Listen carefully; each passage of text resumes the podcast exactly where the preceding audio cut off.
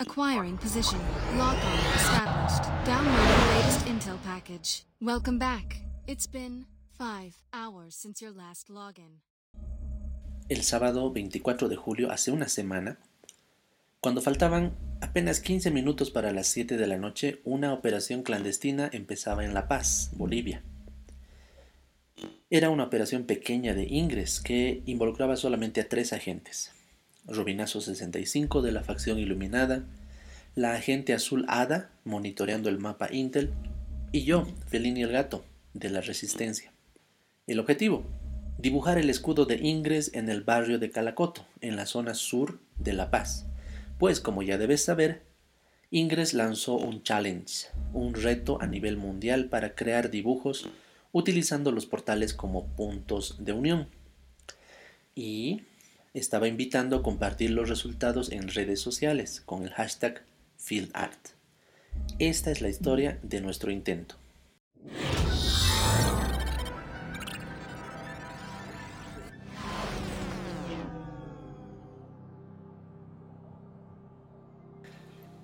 Era sábado, hacía frío y estaba lejos de casa. Hace tiempo que estuve planeando esto y hasta el momento el plan marchaba de acuerdo a lo previsto.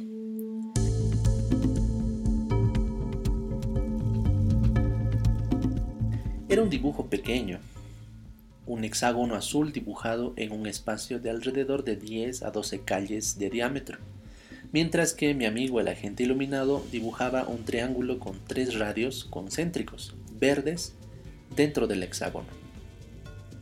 Si buscas la palabra Field Art o Ingress Field Art en Instagram o en Pinterest, vas a encontrar verdaderas obras de arte creadas por agentes de Ingress en distintos lugares del mundo. Desde figuras geométricas a perfiles de animales como gatos o dragones, o propuestas más contemporáneas como una batiseñal. Algunos diseños tienen más complejidad que otros, están los que se dibujaron en un barrio o una ciudad, como era mi caso esa noche. Y hay otros mucho más ambiciosos que se despliegan en el mapa a través de cientos de kilómetros, entre varias ciudades o poblados urbanos. Algunos dibujos son monocromáticos, es decir, con líneas enteramente azules o enteramente verdes. Pero hay hermosos ejemplos de dibujos que mezclan los dos colores de nuestro juego, el verde iluminado y el resistente azul. Incluso he visto verdaderas obras de arte que juegan con el efecto de profundidad, aprovechando las multicapas que se pueden hacer con los portales.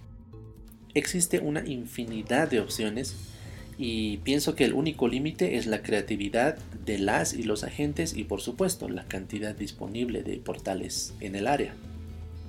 Bueno, estos, estos dibujos son efímeros, lo sabemos, pues se despliegan en un área que cambia continuamente.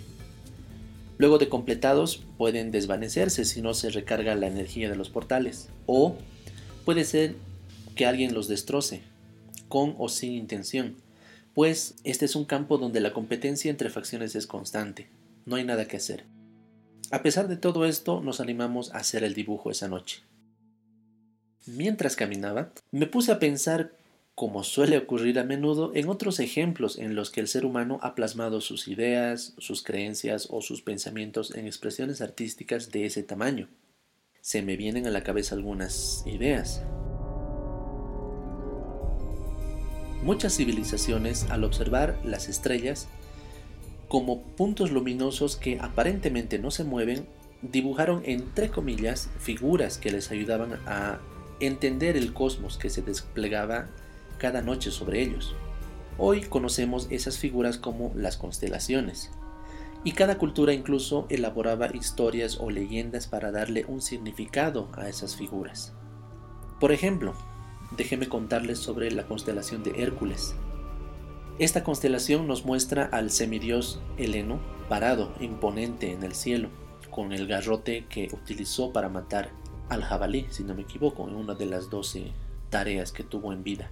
De hecho, cuenta la leyenda que una vez un centauro raptó a su esposa, Deyanira, y Hércules, enfurecido, los persiguió por el bosque hasta herir mortalmente al secuestrador con una de sus flechas.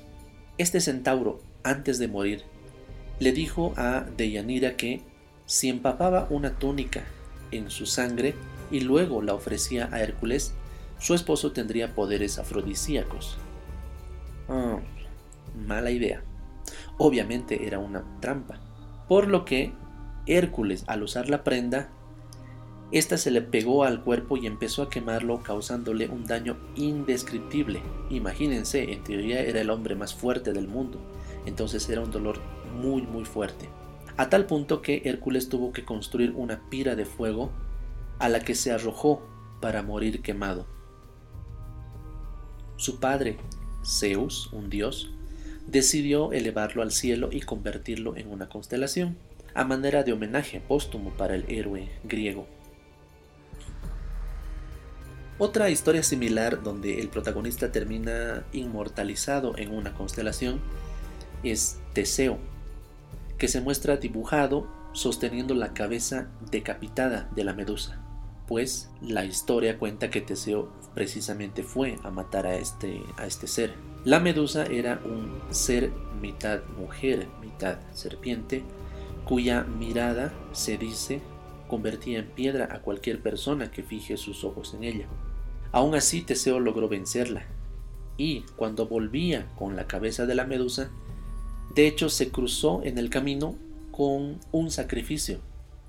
Era Andrómeda que estaba siendo sacrificada en un acantilado. Se supone que era para aplacar la ira del dios Neptuno, pues Andrómeda y más que todo su madre, Casiopea, se jactaba de que su hija era mucho más hermosa que las Nereidas, hijas de Nereo y las ninfas del Mediterráneo. Por tanto, Neptuno clamaba venganza. Teseo, enamorado, decide rescatarla, a cambio de casarse con ella. Entonces se acerca al monstruo que estaba por devorar a, Andrómeda, le muestra la cabeza de Medusa y este monstruo queda automáticamente convertido en piedra.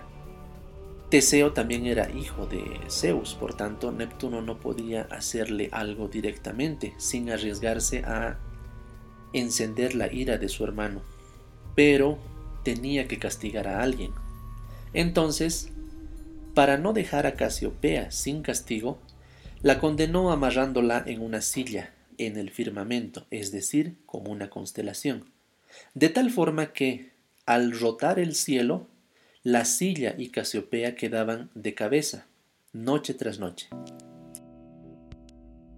Y esa es la constelación de Casiopea que conocemos hasta ahora. Me gustaría contarles muchas más historias, pero tal vez en otro episodio. Sin embargo, los griegos no fueron los únicos en dibujar figuras con las estrellas y explicarlas con sus historias.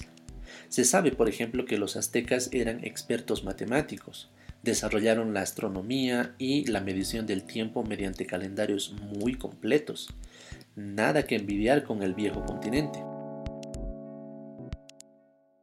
Ellos también agrupaban las estrellas en constelaciones y, para darles solamente un ejemplo, la constelación que nosotros conocemos ahora como la Osa Mayor era para los aztecas un jaguar. Esa misma constelación para los romanos era un buey y para los árabes me parece que es un carruaje. Esas eran algunas ideas que se me ocurrían mientras caminaba, enlazando los portales y, con suerte, monitoreando que nadie venga a atacar nuestro pequeño dibujo. Mientras tanto, se me vino a la cabeza otro ejemplo mucho más concreto. Es de una civilización peruana, que hasta ahora nos deja muchas incógnitas Estoy hablando de la civilización Nazca.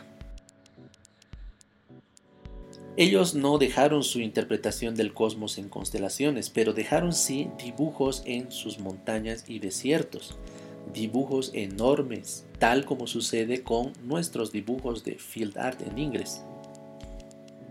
La actual región de Ica, en Perú, alberga hasta ahora en pleno siglo XXI las famosas líneas de Nazca o los geoglifos de la pampa de Jumana. De hecho, los arqueólogos calculan que estos dibujos se realizaron entre el siglo I antes de Cristo hasta el siglo IV después de Cristo, es decir, en un lapso aproximado de 500 años, esta cultura ha dibujado, por ejemplo, un colibrí, un cóndor, un lagarto, un mono, una araña, o figuras de plantas y árboles, y también líneas rectilíneas que aún no han sido descifradas. ¿Ven ahí alguna similitud? Es mucho más parecido tal vez a nuestros dibujos con ingres, ¿no les parece? Ahora bien, un mito falso dice que solo se puede ver estas figuras desde el cielo, por ejemplo desde un avión. Pero de hecho, muchos de estos glifos se pueden ver fácilmente desde los cerros aledaños, así que descartamos ahí la ayuda extraterrestre.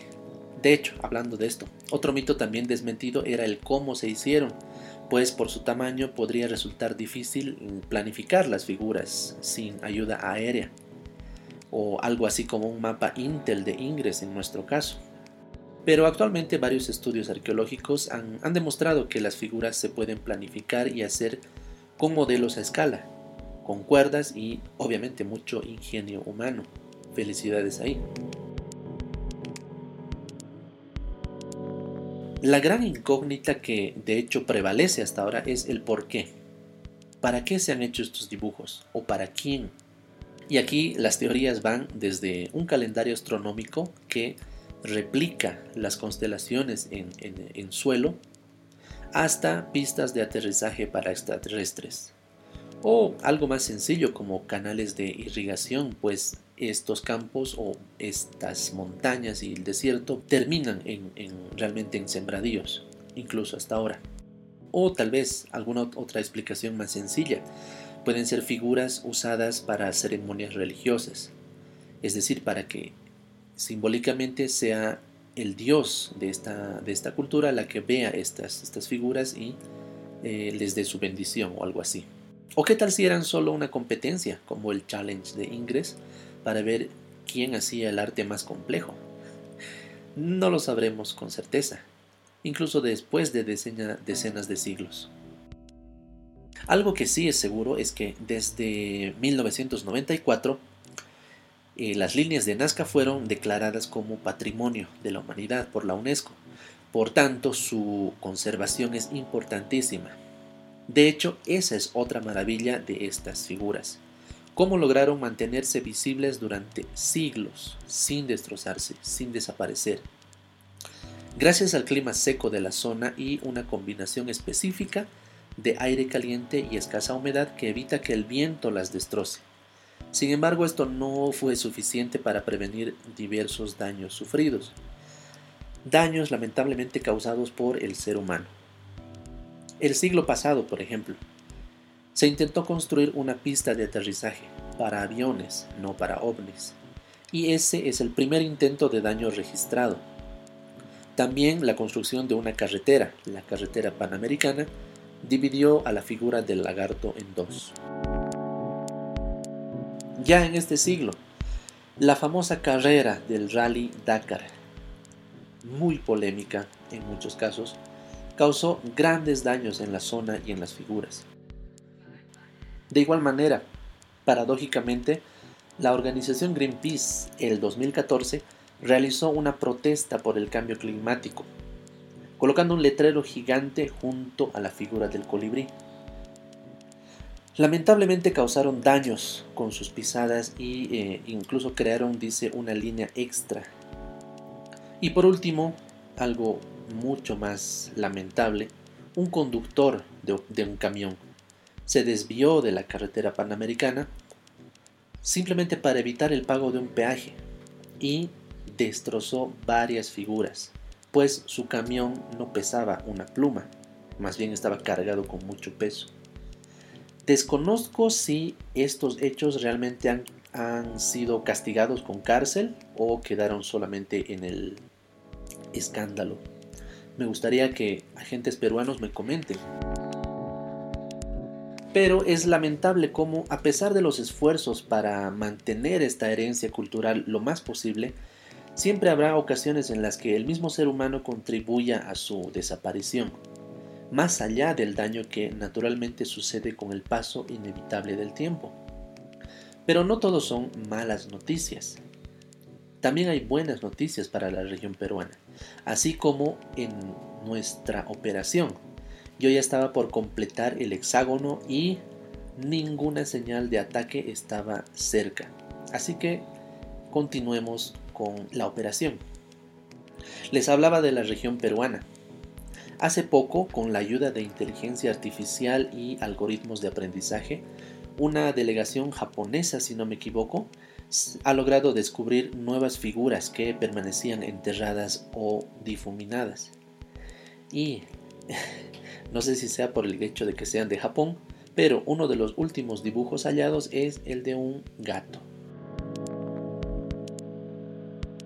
Bueno, si bien nuestros diseños con Ingress no rivalizan con la duración en tiempo de las líneas de Nazca, puede que sí sean importantes para la comunidad de agentes de Ingress, pues siempre encierran historias, anécdotas que han sucedido durante su planificación o construcción, o incluso en el fracaso de geniales planes que no han llegado a un final satisfactorio, por culpa de sabotajes directos de otros agentes o por el miedo de un posible ataque antes de empezar uno. De hecho, hay un field art que destacó Ingres en su cuenta de Twitter en que sí, sufrieron un sabotaje, pero ese mismo momento han rehecho el proyecto y les salió una figura hermosa. Es una pareja abrazada una de color verde y otra de azul y solamente es un, dibujo de perfiles, muy muy lindo.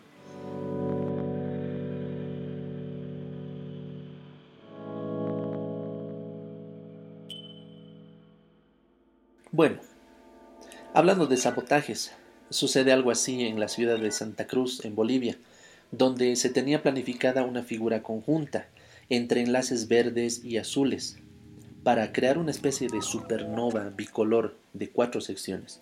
Sucede que Santa Cruz es una ciudad muy especial porque está armada eh, como unos anillos concéntricos. Acá en Bolivia se la conoce eh, coloquialmente como la ciudad de los anillos. Entonces es muy muy fácil eh, identificar cuatro portales en la plaza principal que está en el centro de la ciudad y hacer realmente una supernova hermosa. El proyecto era muy lindo, pero, mientras escribo este guion, con pesar me entero que una de las puntas verdes fue atacada por un agente azul. Bueno, quedan aún dos días para generar un arte, y si bien las facciones de Santa Cruz, las azul, azul y verde, puede que hayan fracasado en su intento de hoy, sábado, eh, espero realmente que logren su objetivo hasta el lunes. También tengo entendido que acá en La Paz, en Bolivia, la facción azul lanzó una invitación a sus agentes para que propongan una figura, pero existe cierto miedo entre algunos participantes si podrán completar la figura sin ataques. Aunque, dicho sea de paso, no se ha registrado ninguna amenaza que yo sepa. Y creo que en este caso es solo la susceptibilidad normal entre ambas facciones, lo cual pienso yo podría solucionarse con una reunión de acuerdos y treguas. Ojalá la facción paseña se anime a completar un dibujo, así como tengo la esperanza de que no serán saboteados por la facción contraria. De hecho, recuerdo que en un intento anterior, en abril del 2021, la supernova azul planificada en honor a un agente fallecido finalizó exitosamente y sin inconvenientes, así que anímense. Por supuesto, esto depende de la honestidad y compromiso de ambas facciones. Y creo que eso es mucho más factible que en el caso de Santa Cruz, donde el sabotaje se dio a pesar de un pedido de tregua y un intento de conversación directa con el agente que terminó destrozando el dibujo.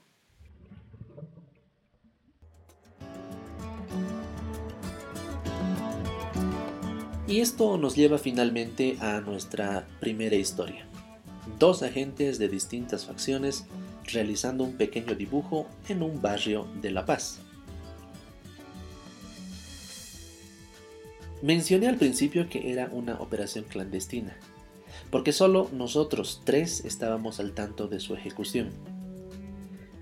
La rivalidad lamentablemente entre algunos, agentes es grande y existía un alto riesgo de que alguien iba a sabotear la operación si se involucraba más gente. Es normal. Afortunadamente no sucedió. A las 8 de la noche de ese sábado 24 de julio, El escudo de Ingres brillaba imponente en el firmamento neantixiano. Un dibujo con dos colores, un hexágono azul y un triángulo verde, representando más que nunca el trabajo conjunto entre dos agentes contrarios.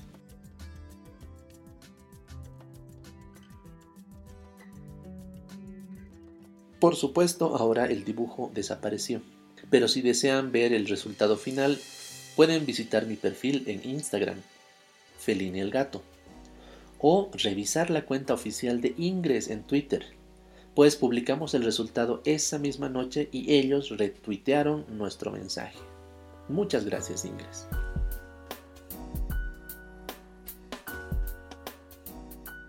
La elección de la figura tampoco es arbitraria. Elegimos el escudo, un dibujo que representa al juego en su totalidad, y no a una sola facción, como un símbolo de comunicación, tal como sucedía con las leyendas que respaldaban a las constelaciones antiguas. Nuestro mensaje es sencillo y directo, y esperamos que se entienda de esa manera.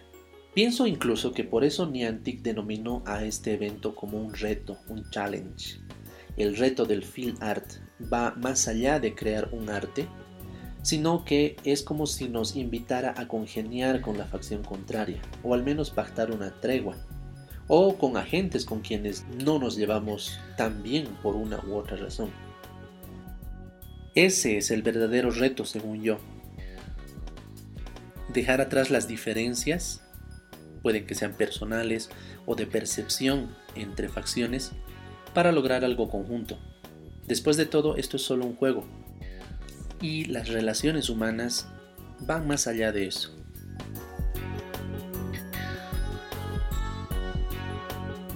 Muchas gracias por acompañarme en una nueva granja. Si escuchas este podcast desde Perú, me gustaría saber un poco más. Contáctame para contarme más sobre las líneas de Nazca o si me equivoqué en algún dato. O si me escuchas desde cualquier otro país, cuéntame cómo les fue con el field art. ¿Intentaron hacer algo? fueron saboteados o lograron una tregua. Si quieren compartir sus artes también, pueden etiquetarme en Instagram o en Twitter como Felini el Gato. Puedes escuchar este episodio y los anteriores episodios en Spotify o en Google Podcasts o en Apple Podcasts. Me gustaría mucho que te suscribas, así podrás enterarte de los próximos episodios que vayan saliendo. Te saluda tu anfitrión, Felini el Gato.